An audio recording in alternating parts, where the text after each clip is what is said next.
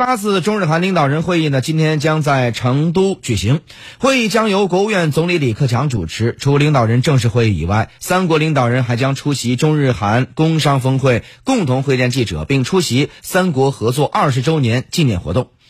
那么，此次中日韩领导人会议主要会谈论哪些问题？会议又将如何为未来勾画？合作路径呢？好，那么就相关话题呢，这个时间马上来请教一下中国外交学院教授姜瑞平先生，走进今天的非常评论。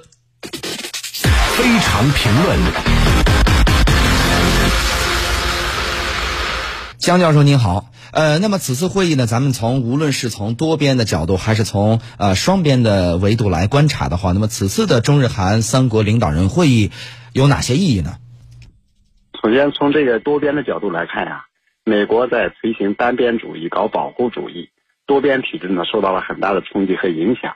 包括呢 WTO 的谈判进展迟缓。从区域合作的角度来看呢，现在呢区域合作在世界范围内啊形成了一个三足鼎立的格局。在欧洲，主要是欧盟，大家都在关注英国的脱欧，它一定程度上意味着欧盟这个框架呀也遇到了一些危机性的冲击。那美国主导的北美的两个框架呢，一个是 NAFTA，另外一个呢就是 TPP。那特朗普上台之后呢，呃 TPP 美国就退出了。对北美自贸区呢，美国有给加拿大和墨西哥进行了呃重新的谈判，这些呢都对啊全球范围内的区域合作的进程造成了很大的冲击和影响。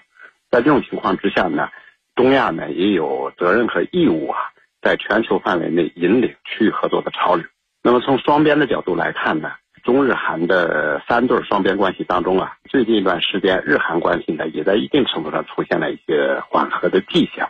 那中日韩三国领导人坐在一起，中国呢也能扮演一个调停的角色，对三边框架之内的三对双边关系也是一个比较大的推动作用。所以呢，总体上来看，这次中日韩领导人会议啊，关键性的历史时期召开的，它一定会发挥重要的积极的作用。嗯，那么据外交部透露呢，此次的中日韩三国领导人会议呢是有望发表中日韩未来合作十年展望。那么这份文件对于中日韩之间未来的这个合作，它有怎样的作用呢？三国领导人会议啊，是对三边合作未来大的战略性的方向来制定一些规划。那么这样一个文件呢，会对未来十年中日韩合作一些重点领域。在每一个领域里边所要做的重大的事情，以及总体发展的未来方向，应该是在已有十年取得进展的基础之上，对未来十年有一个更加具体、更加能够突出重点的一个指引或者指导的纲领性的文件。嗯，我们知道啊，今年是中日韩合作的二十周年。那么在这个基础之上，中日韩三国之间还能在哪些的新的领域开拓一些新的合作空间呢？